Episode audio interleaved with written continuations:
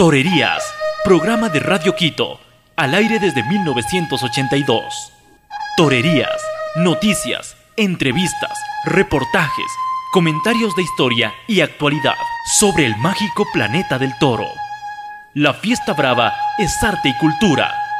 Torerías con Carmen Toledo Rider y Gonzalo Ruiz Álvarez.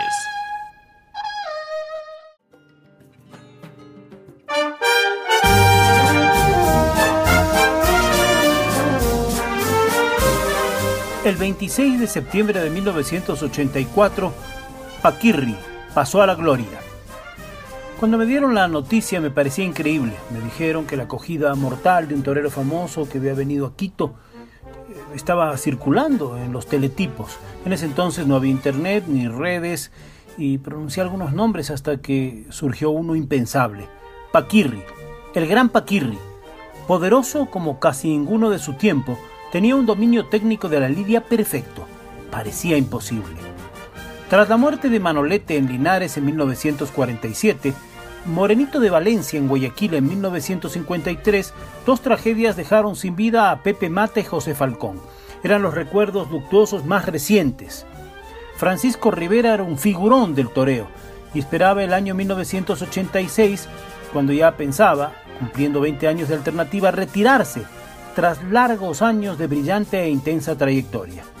No fue, no pudo ser, el toro avispado de Sayalero y Vandrés le infirió una fuerte cornada. Murió Paquirri camino de Córdoba a minutos de llegar al hospital militar. Eran las primeras horas de la noche del 26 de septiembre. Uno de los periodistas españoles más reconocidos y quien compartimos pantalla y las páginas del comercio en varias ferias de Quito, Fernando Fernández Román, recuerda la figura del gran Paquirri. Hablar de Francisco Rivera Paquirri me produce una agridulce sensación, a pesar de los años, ya 36, de su muerte en Pozo Blanco. Como soy consciente de que la brevedad y la concisión en el formato de programas de este tipo es indispensable para no caer en la redundancia o el dipirambo, que en nada favorecen la dimensión o la categoría de quien lo protagoniza, trataré de sintetizar mi opinión en torno a uno de los toreros más importantes de la segunda mitad del siglo XX. Por utilizar el lenguaje típico de la jerga taurina, habré de reconocer y proclamar que Paquirri ha sido una figura del toreo indiscutible, y que por tal se tiene a quien domina dentro y fuera del ruedo todos los resortes que se manejan en este especial mundillo que con su peculiar gracejo literario bautizó hace ya muchos años, el que fuera crítico taurino del diario ABC Díaz Cañabate. Figura cumbre porque dentro del ruedo supo entender y sacar partido, el mejor partido, a los toros que se lidiaban desde finales de los años 60 a mediados de los 80, una época en la que Paquirri hubo de enfrentarse a competir, vamos, se entiende, a dos generaciones de toreros. Primero, los de la hornada, ya bien cocida ¿eh? por el éxito, eh, que estaba integrada por toreros de la talla de Diego Puerta, Paco Camino, el Viti o el Cordobés, y después los que coinciden con él, por edad fundamentalmente, como Damaso González, Manzanares, Capea, Julio Robles o Roberto Domínguez, entre otros. Se comprenderá que no era nada fácil ganar la pelea en el ruedo a rivales de tan colosal tamaño. Por eso, el mérito de Francisco Rivera es también colosal, porque superó toda clase de dificultades a base de, de perfeccionar día a día las suertes de la lidia, apoyándose en la sana ambición de, que tiene, de quien tiene la hierba en la boca, durante su primera época y en el magisterio que alcanza en la segunda. Yo lo traté muy de cerca, la verdad, en esta última, a finales de la década de los 70 y mediados de los 80. Eran los años en que hice mis primeras armas en la radio, concretamente en Radio Valladolid, de la cadena SER. Narraba entonces yo solo la corrida y después dirigía una tertulia radiofónica en abierto, cara al público, con los protagonistas del festejo y transmitida en directo, naturalmente. De esta última época tengo muy fresco el recuerdo de un torero eminentemente poderoso con los toros. Con todos los toros. Había depurado su técnica y su valor innato se había sedimentado, reposado, al punto de aparentar una enorme facilidad para solventar cualquier contingencia que la imprevisibilidad del comportamiento del toro le pudiera acarrear. Le veía en el ruedo tranquilo, seguro, a veces impertérrito. Toreaba de capa, la verdad que sin especial hondura, pero con increíble facilidad. Colocaba banderillas con un tremendo derroche de facultades y a sus faenas de muleta, una muleta por cierto pequeña, que él recortaba personalmente, les imprimía a estas faenas, digo, un sello, de, seguridad apabullante. Y para colmo era lo que entonces se conocía como un cañón con la espada. Se perfilaba en corto y entraba como una vela dejando el estoque hundido hasta los gavilanes. Creo que tanta seguridad, tanta facilidad, tanto poderío y tanto dominio de los tres tercios de la Lidia quizá le hicieran desmerecer el contenido de su obra, a ojos fundamentalmente de algunos aficionados, ciertos críticos y del gran público. Yo lo traté mm, muy de cerca en los últimos años de su vida. Advertí que tenía una peligrosa tendencia a ganar peso, y eso le coartaba el movimiento. Se le veía constantemente, vosotros lo recordaréis quizá, hacer ejercicios entre barreras, y él sabía mejor que nadie que ese hándicap le podía traer malas consecuencias. La última vez que hablé con él fue en la nochecita del 18 de septiembre de 1984, cuando irrumpió en la habitación donde yo escribía la crónica de la corrida que se había celebrado esa tarde en Valladolid. Venía a decirme que no podía acudir al programa, al programa que teníamos que hacer, porque su esposa Isabel, eh, que entró después para pedirme disculpas, se hallaba indispuesta. Le pregunté cuánto le quedaba para torear en esa temporada y me respondió, en España, dos corridas de toros, una en Logroño y otra en Pozo Blanco, y después en Venezuela, una en Valencia concretamente. Es un festival. Y a descansar, porque estoy a las puertas de la retirada definitiva. Yo no le creí.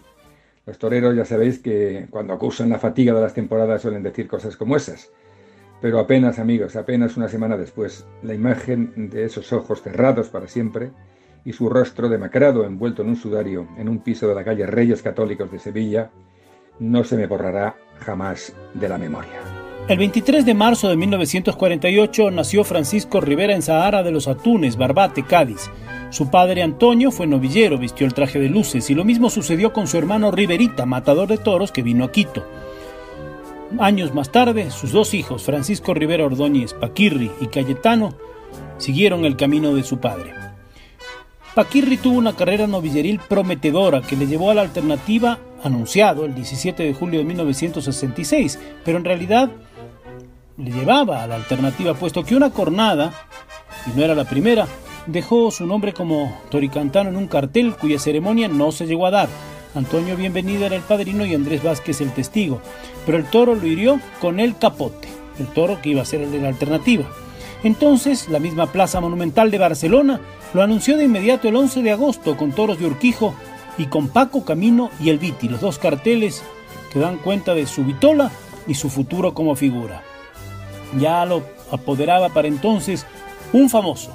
Estamos hablando de José Flores Camará, que olfateó su condición sin verlo torear siquiera, el compañero de carteles de Joselito el Gallo y de Belmonte, el mismísimo apoderado de Manolete llevaba ahora a esta fulgurante figura.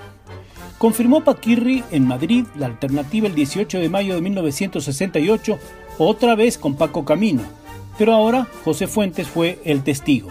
Los toros eran de Juan Pedro Domecq.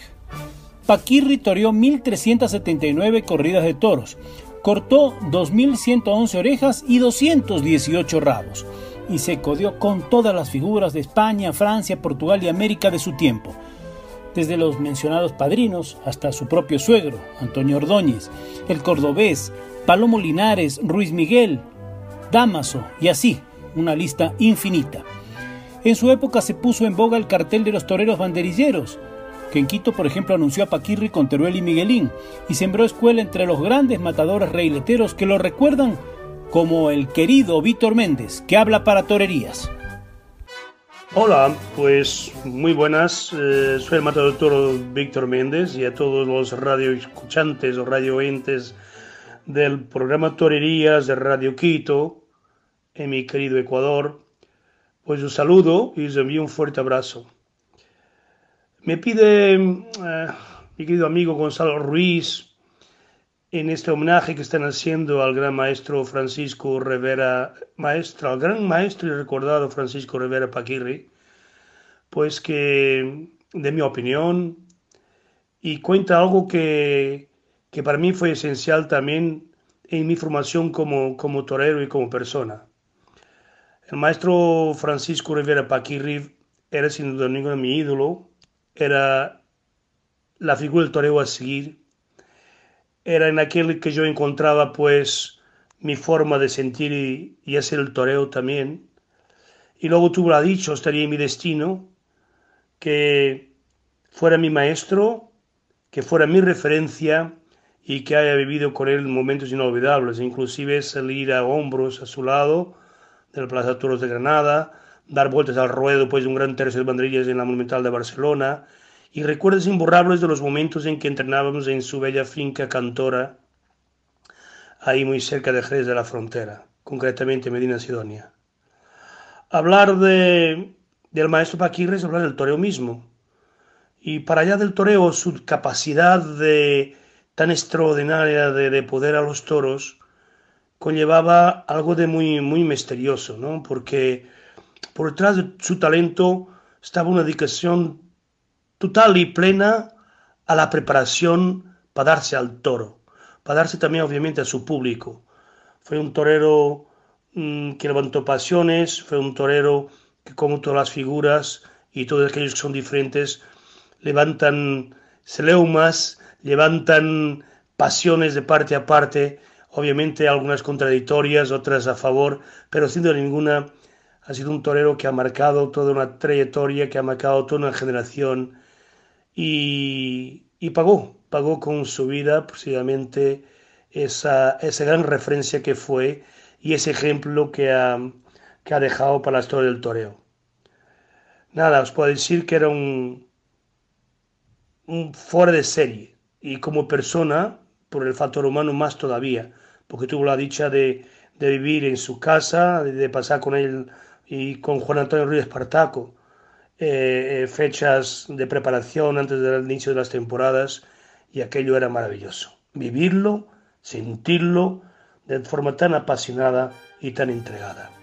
Descanse en paz y a todos aquellos que han tenido la suerte de disfrutar de su toreo y verlo torear, enhorabuena, porque habéis visto uno de los grandes, un torero que ha marcado una época. Fuerte abrazo, fuerte abrazo para todo Ecuador, mucha salud, muchas felicidades para todos. Buenas noches. En Quito, Paquirri también fue un torero aclamado. Debutó el 29 de noviembre de 1969. Los toros eran mexicanos de Santa Cilia y de Pedregal Tambo, ecuatorianos. Cortó tres orejas y triunfó junto a Victoriano Valencia, que sumó dos orejas y el cordobés que también actuó aquella tarde. El 3 de diciembre cortó otra oreja y el 5 de diciembre, en el día del debut de la ganadería de Guagrahuasi y de los hermanos Peralta, los regionadores en Quito, cortó tres orejas y un rabo. El 4 de diciembre de 1971 cortó tres orejas a toros colombianos de Vista Hermosa. El 5 de diciembre cortó otra oreja y toreó el día 6 la corrida del toro. El 2 de diciembre de 1972, en un cartel ya mencionado, con Miguelín y Teruel y toros de Guardiola y Pedregal Tambo, cortó tres orejas más y toreó ese año otras dos corridas con la del toro. En 1974 toreó la corrida hispano-mexicana con figuras de ambos países y cortó otra oreja. Además, toreó una corrida más. En 1977, con toros de Marcos Núñez y Guagrahuasi, cortó tres orejas. Igualmente cortó otras tres orejas el 3 de diciembre con toros españoles de distintas ganaderías. En 1978 mató la corrida de Martín Berrocal con Teruel y Armillita, otro cartel de toreros banderilleros. Y el 6 de diciembre, con toros de Gavira y Juan Mari Pérez Tabernero, cortó tres orejas y se fue a hombros con Roberto Domínguez y Edgar Peña Herrera. En 1979 indultó un toro de Manuel Camacho y se llevó tres orejas y un rabo el 25 de noviembre. Hizo el paseillo con Fabián Mena y Julio Robles. Y con una gran corrida de Matías Bernardós, el 1 de diciembre cortó tres orejas y otra gran salida a hombros con Palomo Linares y Manzanares. En Ambato toreó en 1979 con Roberto Domínguez y Manzanares, otro cartelazo, con toros españoles de Sánchez Fabrés un total de 18 corridas de toros en Ecuador, dos indultos, 27 orejas y dos rabos, estos simbólicos, unos números insuperables. También se llevó dos trofeos Jesús del Gran Poder. Hizo el paseillo con los toreros ecuatorianos Fabián Mena, Edgar Peñerrera y Ricardo Ceballos. De sus historias nadie olvida su gran triunfo en Madrid con el toro Buena Suerte, de Álvaro Domecq Tampoco se olvidan las dos cornadas terribles en ambas piernas en la plaza de Sevilla, quizá dos cornadas más fuertes todavía que la propia de su última tarde, la que le llevó a la muerte. El 26 de septiembre, en el pueblo de Pozoblanco de la Sierra Cordobesa de los Pedroches, el destino le tenía a Paquirri una cita fatal. La plaza estaba llena a reventar. Toreaba esa tarde con dos toreros conocidos, y conocidos también del público de Quito, Vicente Ruiz, el Zoro, y José Cubero Gillo. Vicente Ruiz el Zoro habla para Torerías de esa tarde y del maestro Paquirri. Hola, muy buenas tardes de don Gonzalo Ruiz y Carmen Toledo, gracias a Radio Quito pues por poderme entrevistar días antes del efeméride de la muerte del gran maestro Francisco Rivera Paquerri. Verdad es que fue un día trágico, fue un día de los que uno no se puede imaginar que podía pasar y pasó. Y pasó y fue una pena, una desgracia, un accidente y es lo que, bueno, lamentablemente tengo que decir que es algo que tiene que pasar en la fiesta para que la fiesta se valore y se den todos los honores que ella merece, ¿verdad? El maestro fue una tarde, la corrida fue una corrida normal, más bien terciada, en Pozo Blanco, el empresario era Diodoro Canorea, el maestro tenía un compromiso con él y el primer cartel era Francisco Rivera Paquirri, eh, Vicente Ruiz Soro y Fermín Bioque. No se entera, no sé, Fermín Bioque se quitó porque no podía por una cornada percance y entró José Cubero yo a sustituir. Eh, la corrida transcurrió una corrida normal eh, hasta el cuarto toro. Sí es verdad que el sorteo, este toro dio mucho que hablar en el sorteo, fue un toro eh, muy agresivo, costó mucho para entrar los chiqueros, muy broncón, con todos los compañeros, pegándole cornadas a todos los toros, dio un cabestro a otro toro, y luego para entrar tardó muchísimo los chiqueros. Rafael Corbelle estuvo bregando hasta las tres y media, casi cuatro de la tarde con él para meterlo dentro del chiquero. Y cuando se, bueno, recuerdo que cuando vinieron al, después al, a decirme la corrida cómo era, sí me dijeron que había un toro que no le gustaba, que era un toro, la palabra no es la adecuada, no la voy a decir porque no es la adecuada, pero que era un toro, un hijo de tal. Eh, que no le gustaba para nada, que no era un toro grande, pero era un toro que tenía una cara de malaje tremendo. Le tocó a Paquirri. Cuando salió el cuarto toro, ya salió Paquirri, como ven ustedes, y ahí surgió el percance. El toro fue bueno de capote, se movió derecha a izquierda y, y llevándolo caballo surgió ese percance donde el toro se le cruzó, se le metió por debajo. José Cubero Gillo estaba a la boca del caballo conmigo y el toro se le metió y lo arrolló lo arrolló con la fatalidad que el toro tenía poca fuerza y el maestro se agarró de la cabeza. Ahí perdimos ese día un gran torero, una desgracia muy grande porque hubieron médicos maravillosos eh, que lo eran de Córdoba, pero lo que no veían eran medios.